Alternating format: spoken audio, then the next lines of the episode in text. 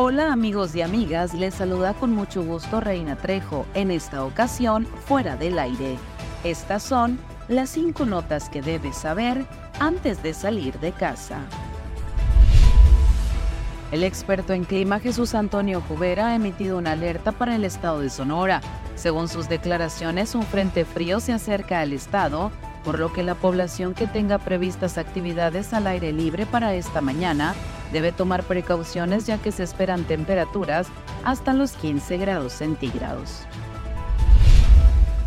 Murió el actor guatabampense Fernando Almada, el último de los famosos histriones del cine mexicano de la dinastía Almada, Fernando Almada Otero, falleció a la edad de 94 años, informó en un mensaje en sus redes sociales la Asociación Nacional de Actores.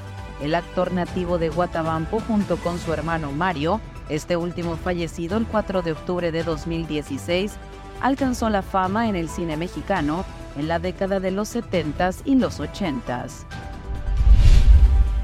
Luego de un operativo instruido por la Secretaría de Gobierno, personal de la Coordinación Estatal de Protección Civil en Sonora concretó la llegada de un grupo de 13 estudiantes universitarios que estuvieron incomunicados en Acapulco, Guerrero.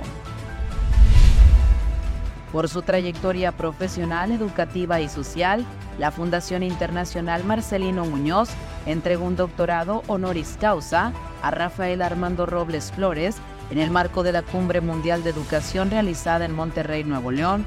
El doctorado honoris causa es un título honorífico que otorga la universidad o institución a personas eminentes destacadas en ámbitos profesionales, sociales y culturales.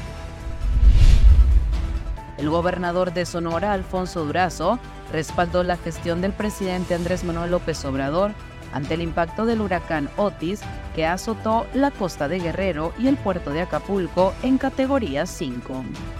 Que tengas un maravilloso día. Para fuera del aire, Reina Trejo.